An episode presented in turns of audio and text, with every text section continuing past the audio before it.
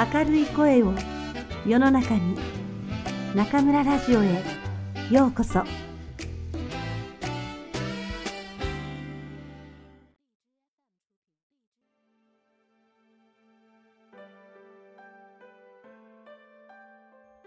ラブレター岩井俊二。12背景渡辺博子様。私のパパは風邪をこじらせて死にました。あれは中学3年のお正月でした。正月早々、お葬式やら何やらで、もう家の中は大騒ぎでした。お葬式が終わると、今度はママが過労で寝込んでしまって、おかげで私は新学期が始まっても、しばらく学校どころではなくなってしまったんです。そんなある日のことです。私が買い物から帰ってくると、玄関に誰か立っているんです。誰かと思ったら、あいつでした。ところがあいつも、私を見て驚いているじゃないですか。何やってんの？って聞くとあいつ、お前こそなんでいるんだよ。っていうわけ。そしてお互いに同時に、学校は？って質問しちゃって、妙な間があったのを覚えているわ。それであいつ、何の用かと思ったら、図書室から借りた本を返しといてくれっていうわけ。確か、失われた時を求めての3巻か4巻だったかな。中学校の図書室に置いてあっても、間違いなく誰にも触られないような本なんだけど、それはともかく、なんでそんなものを私が返してあげなきゃいけないの？って私、突っかかったの。そしたらあいつ、それができないから頼んでんだろっていうわけ。なんで？って聞いても、理由は言わないのよ。いいから頼むよって、無理やり本だけ押し付けて、あいつは帰ってしまいました。その真相が分かったのは、一週間遅れで、やっと学校に行った朝のことでした。教室に入ると、あいつの机の上に花瓶が置かれてるの。もう心臓が止まりそうになったわ。ところがそれは単に男子のいたずらだったのね。クラスメートに聞いたら、あいつ突然転校しちゃったっていうの。それで本が返さなくなったんだな、と、私は一人で納得しました。それから私は何をしたと思う？こういう冗談は嫌いなのって言って、なんとあいつの机の上の花瓶を叩き割ってしまったの。一瞬クラス中がしんとなって、全員の視線が私に集中したわ。今考えても、なんであんなことをしたのか、自分でもわけがわかんないわ。でもきっと何かに怒っていたのね。何に怒ってたんだか思い出せないけど、ひょっとしたらあの時、自分でもよくわかってなかったような気もするわ。それから私は一人図書室に向かったの。彼との約束を果たすために、というとちょっと大げさか。ともかく約束の本だけはちゃんと図書室に返したわ。これが私たちの最後のエピソードです。そしてあなたにしてあげられる物語もこれが最後です。藤井月祖父と私は揃って退院したママやアベカスさんたちに退院祝いは何がいいかと聞かれて、私と祖父は住み慣れたあの家をおねだりした。アベカスさんは、あのマンションはどうするのと頭を抱えていたが、ママは賛成してくれた。こうなったら、おじいちゃんが死ぬのが先か、あの家が壊れるのが先か、見届けてあげるわ。とママは言ったが、十中八九、家が壊れるのが先だろう。祖父はまだ病み上がりだというのに、今日も元気に庭の土を掘っている。私はまだちょっとそこまでの元気もなくて、縁側で手紙を読んでいた。それは、ひろこからの最後の手紙だった。大きな封筒には、私が彼女宛に書いた全部の手紙が同封されていた。背景、藤井月様。この思い出はあなたのものです。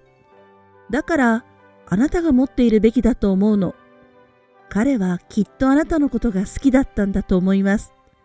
でもそれがあなたでよかった。今までのこと本当にありがとう。また手紙を書きます。またいつか。渡辺博子。便箋をめくると追伸がくっついていた。追伸。あなたもやっぱり彼が好きだったんでしょ？そんなことないってば。私は手紙に向かってそう言った。え？祖父が勘違いして振り返った。中学の時に同じ名前のクラスメイトがいたの。それも男の子。それで？それだけよ。初恋の相手か？そんなんじゃないわよ。ただいたよって話。ふーん。祖父はぼんやり庭を眺めた。ほら、おじいちゃんの番だよ。いつき、あれを見ろ。祖父は庭に生えている一本の木を指さして。あの木を植えた時、あいつに名前をつけたんだ。なんて名前か知ってるか？知らない。いつきって言うんだ？お前と同じ名前だ。嘘お前が生まれた時にな、あの木を植えたんだ。それで二人に同じ名前をつけたのさ。お前とあの木の二人にな。へえ、知らなかったろう。知らなかった。誰も知らんことだ。こういうことは人知れずやるから意味があるんだ。そう言いながら祖父はニヤニヤしている。本当なの？今作った話じゃないの？さあな、人知れずやるから意味があるんだからな。それに関しては、結局のところ、真相は謎のままだ。はるかとあやとけいこは、色な中学校の図書委員である。最近流行った遊びに、藤井付き探しゲームというのがあった。ある日男子の久保田が突然図書室であるカードを見つけた。